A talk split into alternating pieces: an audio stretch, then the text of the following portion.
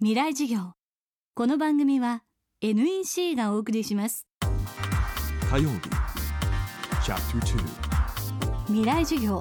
月曜から木曜のこの時間ラジオ教壇にして開かれる未来のための公開授業です。今週の講師は芥川賞作家の平野啓一郎さん。人はそれぞれたった一つの個人ではなく職場や家庭環境や相手によってさまざまな文人という単位を生きている。平野さんはこの考え方をこれまでさまざまな作品の中で訴え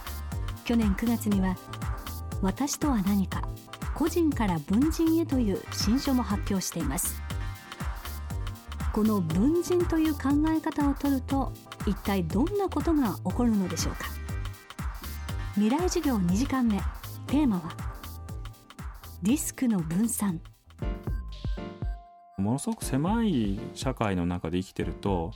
みんな育ってきた背景が一緒だからで自分のことを昔からよく知ってくれてるからある程度俺はこんな人間だっていう俺は俺で言ってもね向こうも近い文化的な背景の人たちだし自分のことをよく知ってくれてるから通じるかもしれないけど今みたいにネットとかで全く育ってきた背景の違うような人とか外国の人とかと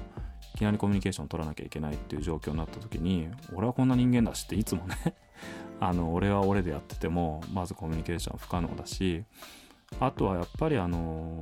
投資の世界ってあのリスクを分散してねあのいろんなところに分散投資してリスクヘッジしましょうって話あるじゃないですか。あれってやっぱり今の世界の不確定要因があまりにもあの複雑になってるからドーンと自分の資産をどっかにかけちゃうとねうまくいけばラッキーだけど全然うまくいかないこともあるってことだと思うんですよね。で僕あの自分の人生ってもそうだと思うんですよ。どっかに一点集中であのかけてねそれでうまくいけばすごくあの英雄的に見えますけどやっぱり自分っていう人間を複数のプロジェクトみたいに抱えていて、まあ、こっちの文人がうまくいってたらいいけどこっちがダメになったらねじゃあうまくいってる方の文人をちょっと今足場にしながら生きていこうっていうふうに考えた方がでそのためには誰との関係を大事にしなきゃいけないなっていうふうに人生を整理していった方がいいんじゃないかと思うんですよね。で今はもう本当にあの地球全体がこうリンクされてっててどっかの日本の田舎で真面目に働いてるのにねギリシャ人が仕事怠けてるためになんかすごい不況が来たとかね。そんなことになった時にじゃあ自分の努力でそれどう改善するかっていうとねギリシャに行ってギリシャ人に一人一人にあの説教するわけにもいかないし そういうなんか思いもよらないことがもういろんなところで起こってしかもそれが回り回ってあの自分のところにも影響を及ぼしてくるっていうことなんで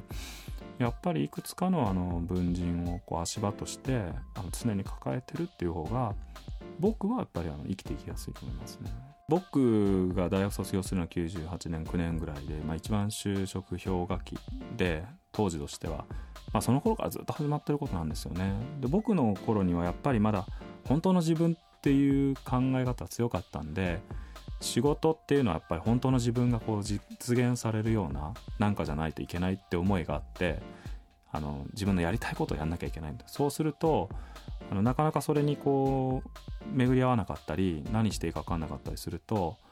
あのバイトしながらねなんとかあの食いつないでいつか本当の自分を実現できる仕事をしたいっていう風にして20代を過ごすってことは多かったんですよね。だけどそうしてる間に30代になって結構あのバイトの採用とかも厳しくなってきてっていう状況がやっぱりあって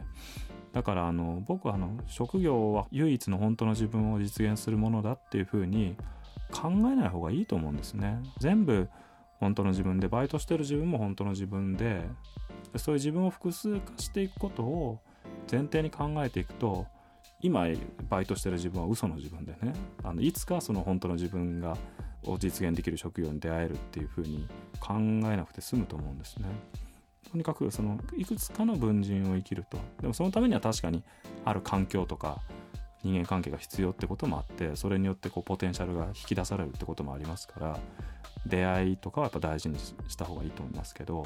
今の自分を嘘の自分っていうふうに否定して考えない方がいいと思いますね。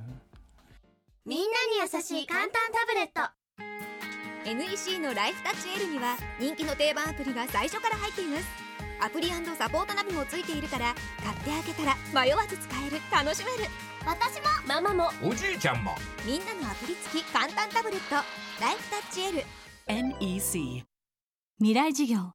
この番組は NEC がお送りしました